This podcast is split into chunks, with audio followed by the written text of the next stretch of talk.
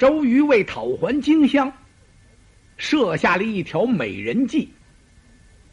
他给孙权写一封书信，让孙权打发人到荆州来给刘备说亲。孙权就把吕范派来了。开始，刘备这么一听，什么江东又来人了，闹得他好紧张啊！江东来人没新鲜事儿，准是来找我们要地方来了。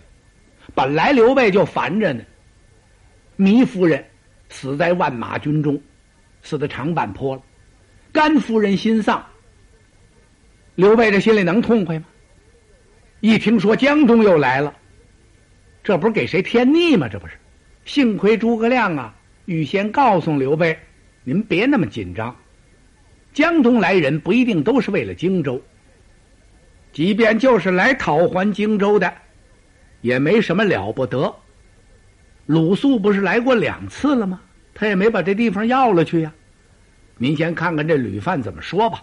他有来言，咱有去语，然后您把他安排到馆驿，我自有办法。哎，刘备啊，心里有这底数了，还踏实点儿。等一见吕范，坐下来一谈，感情吕范是奉命前来说亲。刘备一听什么？哦，孙权打算把他的妹妹许配给我。哎呦，这是哪有的事啊？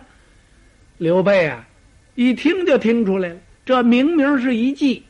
甭问，周瑜是想跟我们要荆襄，他要不回去，急了，设下一条美人计，把我诓到江东，然后把我往那儿一扣，作为人质，回过头来跟我们要地方。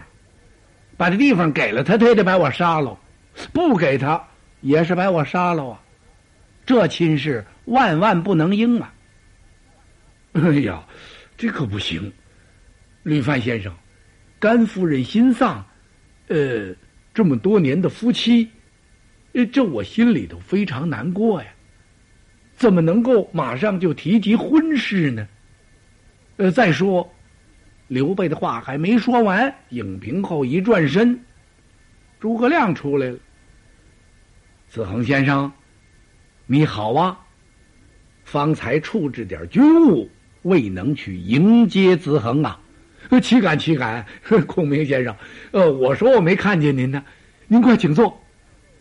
刘备一看诸葛亮出场了，心里踏实了，心说还用我说吗？啊，方才吕范这些话。我们诸葛军士全听见了，我都看出来了。这次吕范前来提亲，其中必有诡诈。甭问，我们先生是一口拒绝，绝不能答应这门亲事啊！诸葛亮坐在这儿看了看吕范，子恒，你到我荆州来有何贵干呢？吕范又把来意说了一遍。哦，诸葛亮这么一听。非常高兴，啊，子恒，你这个亲事提的好啊，啊，我要给我家主公道喜，请你回去，也要给孙将军贺喜。正像子恒你说的，如果孙刘两家结亲之后，那曹操再也不敢正视荆襄与江东了。我们这两地确实没有什么忧患了，这是个好事。呃，您先请回馆驿歇息歇息，我给我家主公啊安排安排。吕范一听，哎，多谢孔明先生成全此美事。说完了，诸葛亮把吕范送走了。刘备坐在那儿，大瞪两个眼睛，看着诸葛亮，心说：怎么回事？我听您这意思，好像您很欢迎这门亲事啊。等把吕范送走了，刘备这才问呐：“先生，吕范来意，您没看出来吗？”诸葛亮一听，看出什么来？哎呀，先生，这里边有鬼呀！这一定是周瑜为讨还荆襄才设下此计呀！这是在诓哄我们，他是为要荆襄这门亲事，应不得。哎，诸葛亮听到这儿，摇摇头：“主公。”您说的不对，这本来是一桩好事啊！好事，哎呀，先生，这好什么呀？别人不知道，您还没听说过呀？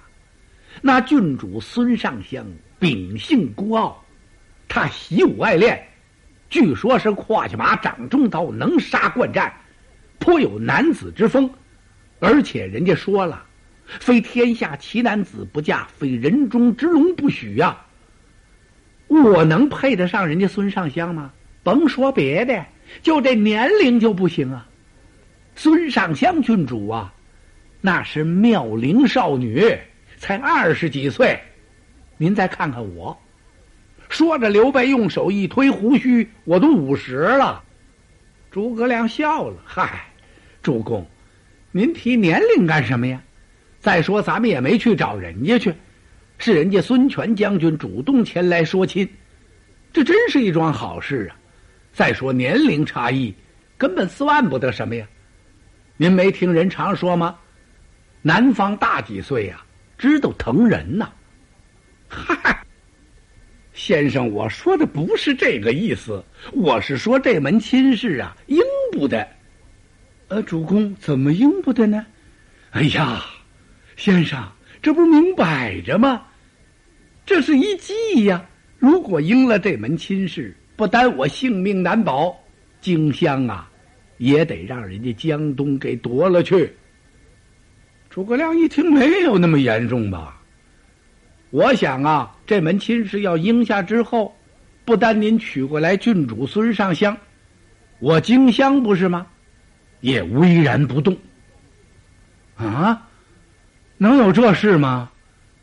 我说先生，咱可千万别应，您甭管，我自有安排。第二天呢，诸葛亮设宴款待吕范先生。这个按俗话说叫谢谢老红梅呀，人家来提媒来了吗？酒席宴前气氛相当融洽，饮酒当中，吕范先生又提了个要求，什么要求啊？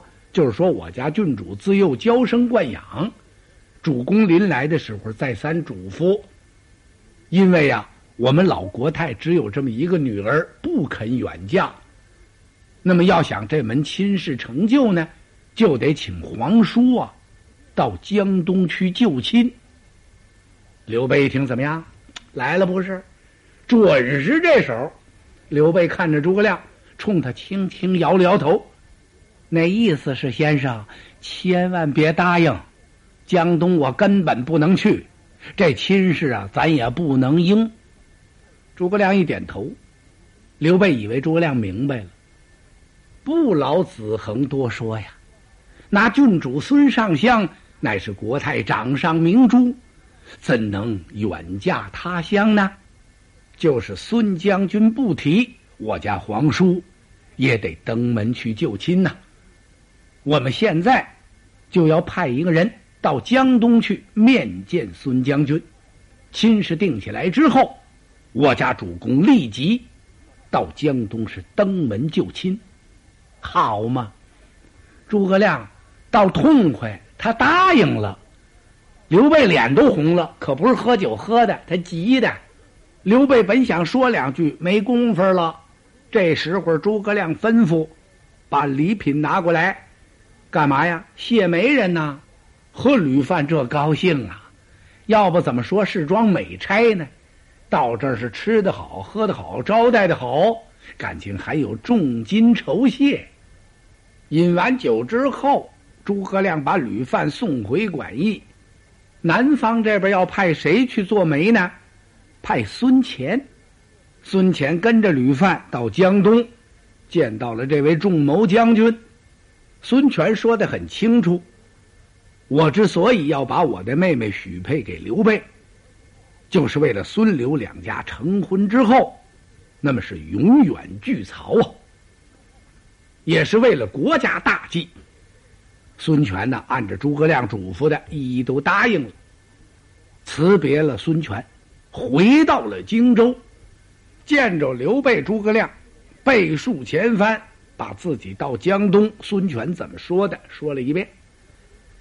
哦，刘备一看，合着这事儿就这么地了，这怎么跟真事儿一样啊？军师，这亲事咱们真答应了，那可不真答应了吗？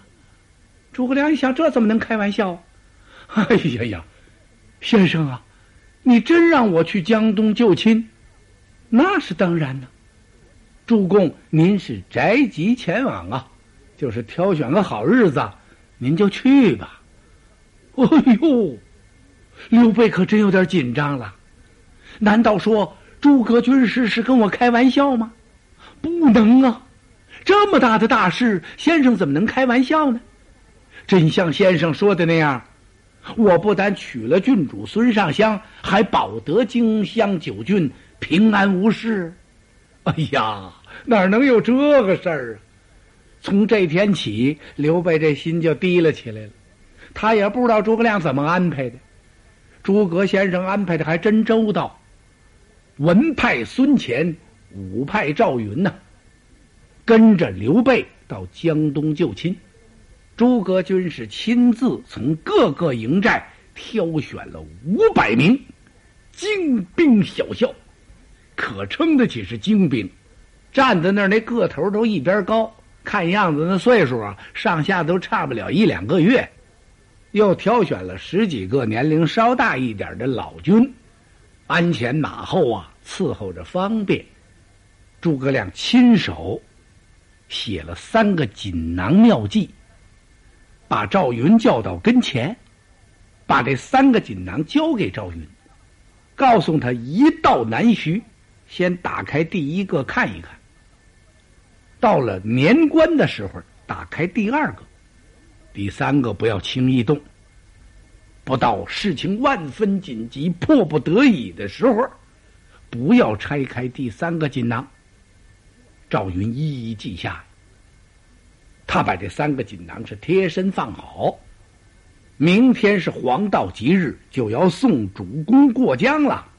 荆州的军民听到这个消息之后，无不欢欣巧悦，谁都高兴，只有刘备一个人有点发愁。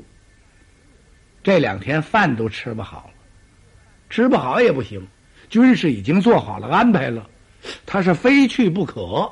第二天一早，诸葛亮带领着文武，把刘备给送到江边呢。还一再嘱咐呢，主公到了南徐之后，可要多多保重啊！嘿嘿，刘备心说：“好啊，诸葛先生，与其那么嘱咐，你别让我去不好吗？我这一去哪儿还回得来呀？这哪是上江东救亲呢？这明明是闯龙潭，入虎穴呀！先生，别送。”宋之公免。哎呦，刘备这闹心呢，你还客气呢，多余了。先生，我走之后，荆襄之事，您就多多的操劳吧。不劳主公您嘱咐，您就忘安的去吧。到江东，婚事成就之后，我们就等着您和郡主返回荆州。到那时，亮与荆襄军民是举城贺喜呀！嘿嘿，刘备一听，盼着吧。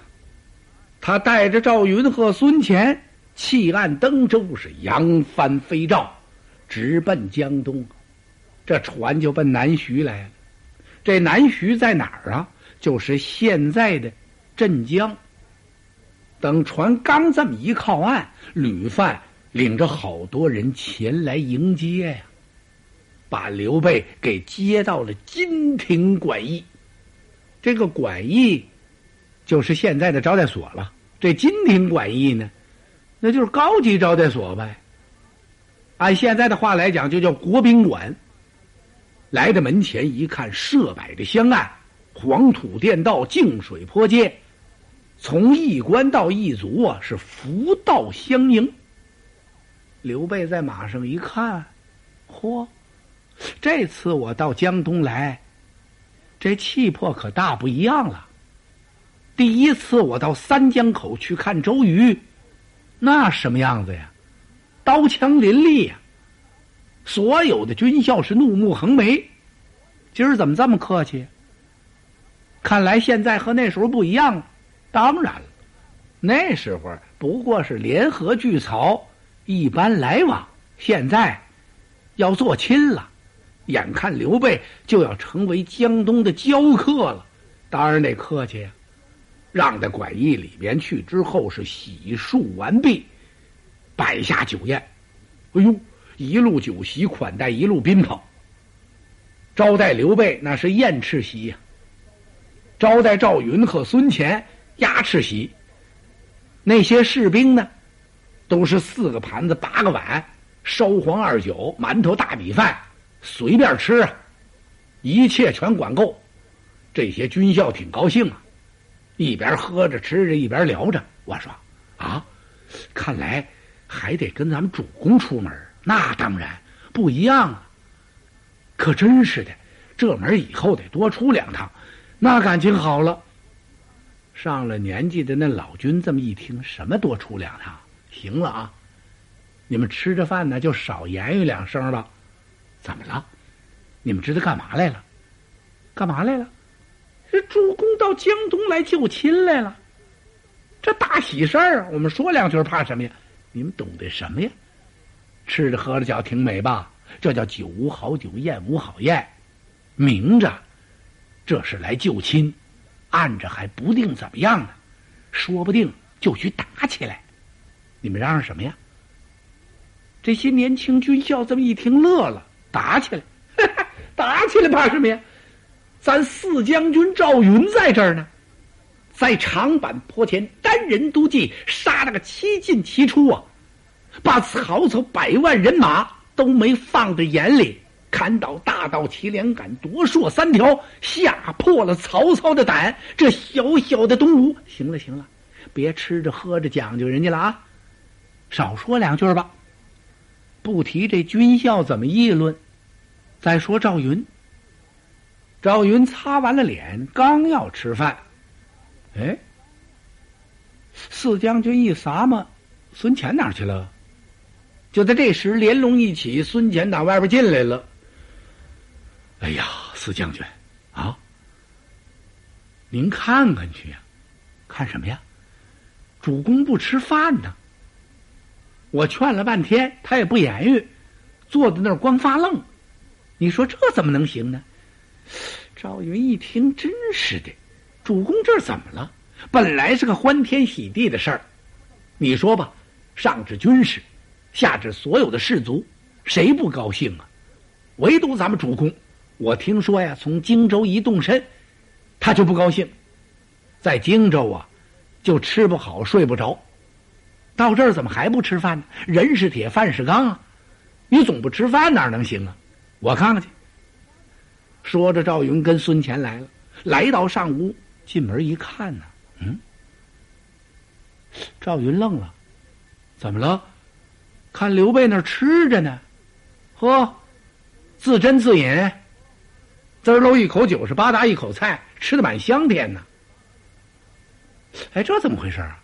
赵云看了看孙乾，心说：“孙先生，您说的不对啊。”孙乾也愣了。刚才主公坐在这儿，看着这桌子酒菜，在那儿捏呆呆发愣。现在我出去这么会儿功夫，怎么吃上了？感情刘备啊，想开了。开始自从诸葛亮一迎亲之后，他这心就悬着。这几天是吃不好、喝不好、睡不着。来到南徐还这样。刚才孙乾在这儿坐着。刘备还发呆呢，孙权走了之后，刘备一琢磨：我干嘛呀？干脆我吃吧。我就是不吃不喝，周瑜也得把我杀了。现在我吃饱了喝足了，落个饱死鬼倒也不错，爱怎么怎么地吧。不是有那么句话吗？世道万难，须放胆呐。哎，就这么着，这位刘皇叔吃上了。赵云一看，这就对了，主公，您应该多吃多喝呀，吃饱了喝足了，休息好了，有事儿好办事儿。哎，刘备苦笑一声啊，四弟，你说的对呀，来，坐这儿，坐这儿干嘛？一块儿吃吧。啊，公佑，你也坐这儿。赵云一听，摇了摇头：“我不坐下。为什么？这个饭菜不是给我们准备的。一路酒席款待，一路宾朋。我们那屋有饭，人家这是招待贵客的。”说着，赵云和孙乾要走。哎，四弟，你别走啊！我实话告诉你得了，我本来吃不下去，可是我想来想去呀，干脆吃吧，反正也是这么档子事儿了。你说说，咱们这屋里没外人，你说咱们军事安排的这叫什么事？这门亲事本来做不成，根本也不能答应。四弟，你想一想，人家孙尚香能够许嫁于我吗？一是我年龄这么大，二呢，孙尚香这个姑娘，我听说非常骄横啊。非天下奇男子大丈夫而不许，非人中之龙不嫁，我哪样够啊？赵云微微一笑：“主公，我看您全够。就拿您这名声说吧，您是名扬四海呀，您就是人中之龙啊。我怎么人中之龙了？您看，您是当今的皇叔啊，贵为皇叔，不是人中之龙吗？”哦，沾个龙字就行，那当然了。四弟，你叫赵子龙，那你替我应这亲得了呗。子龙一听，这哪儿跟哪儿啊？这是主公，您这不是跟我开玩笑？说完了，把子龙给扫走了。他回到自己屋里了。你看表面上啊，说说笑笑的，挺热闹。实际子龙这心情很沉重。来的时候。诸葛亮军师一再嘱咐啊，我保着我家主公到江东来救亲，自己就好像肩负着泰山一样，这是多重的个担子呀！主公一旦在这儿有点一差二错，我回去怎么向军师交令啊？他猛地想起来了，临来的时候军师说的清楚，只要到了南徐安顿好了，就让我把这第一个锦囊打开看看，我赶快看看吧。想到这儿，赵云把那锦囊拿出来了。那俩呢没敢动。这是赵云，如果要换了张飞呀，别说那俩，那十七个他也敢给你打开看看，要不他心里闷得慌。人家赵云不能，他把这第一个打开了，这么一看，看完了，哎呦，甭提多高兴了，自言自语的：“军师神算呐，妙，妙。”挑起大指，连喊俩妙。旁边站着的老君一听，四将军，啊，这不是庙，这是馆驿，喊什么呀？子龙晚上又陪着刘备说了会子话，刘备饭也吃完了，那愁劲儿又上来了。我说四弟呀，啊，这事儿真不行。哎呀，主公啊，您怎么又磨叨起这事儿来了？不是我磨叨，你看看我这个样子。说着，刘备把手这么一伸，推起胡须来。我都什么岁数了？这根本就跟人家孙尚香郡主不般配。哎，主公，您甭担这个心。您呐，明儿好好收拾收拾。常言说得好，人是一貌，马是鞍呐。我记得从荆州出发来的时候，让您换换衣裳，您就是不换。在荆州什么样，到这儿还什么样，那哪行啊？远逛衣裳，近逛人呢。明儿您把衣服一换，就不这样了。冷眼一看，您也就是四十来岁，我再给您找个理发师。汉朝那时候有理发师吗？也有啊。那理发师当然他没有那电推子，但是那胡须呀。发髻呀也得修理呀，不能让他那么随便长啊。您要是收拾收拾啊，也就三十多岁吧。随后您精神再一好啊，也就是二十多岁。行行了行了。刘备一听啊，子龙，你赶快睡觉去吧。你再说一会儿，快把我说没了。子龙也笑了。第二天一早起来，刘备在这屋里收拾，刚刚洗漱完毕。就听这馆驿门前是一阵大乱，是人声鼎沸。刘备吓了一跳，心说这怎么了？东吴派人马来包围馆驿来了，不能啊！那外边怎么这么乱呢？我得出去看看。他赶忙出来了，来到馆驿门前，这么一看，刘备愣了，怎么了？哎呦，这怎么了？他只见赵云呢，把那五百军校给带出来。这五百虎贲军呢，一个个虎壳扣头、虎皮披肩、大红中衣、虎皮靴袄，个个身上背着鬼头大刀。那个刀宽背厚刃儿飞薄，刀背儿后有一指刃薄一丝，光闪闪明亮亮，冷森森避人之寒呐。刀肚上一个大个的鬼脑袋，鬼咧着嘴，嘴里叼着拧麻花，两边缀着赤金环子，抬背膀嘎当下子，低背膀咯噔一下子，红绸子在刀把上拴着，随风飘摆，噗噜噜，呵，这好看哦！再一听啊，鼓乐喧天，刘备一看。也不知道赵云姐哪儿雇来两个鼓乐班子来，哎呦，连吹带擂呀！赵云事先呢和这些鼓乐班子人都商量好了，你们呢给我好好的吹，什么曲儿好听吹什么，吹的那声越大越好，听得越远越好。这两套班子站在这是对着吹呀，你说这能不热闹吗？而且从荆州还带来了七劳之礼呢。什么是七劳之礼呀？就是牛、羊、猪，搁在一块一百多头啊！哎呦，那牛哞哞直叫唤，羊咩咩直喊，猪也跟着直哼哼。你看这通乱。刘备看了看赵云，心说：“四弟，你这是要干什么呀？”赵云微微一笑：“主公，您准备的怎么样了？”你看我这不是把衣服都换完了吗？太好了，果然主公您变样了，可比昨儿个年轻多了。赵云说着一招手来呀，给主公备马。有人把马给牵过来了。刘备一看四弟，咱们这是要干什么呀？我陪着您去拜客，上哪儿啊？凤凰寨。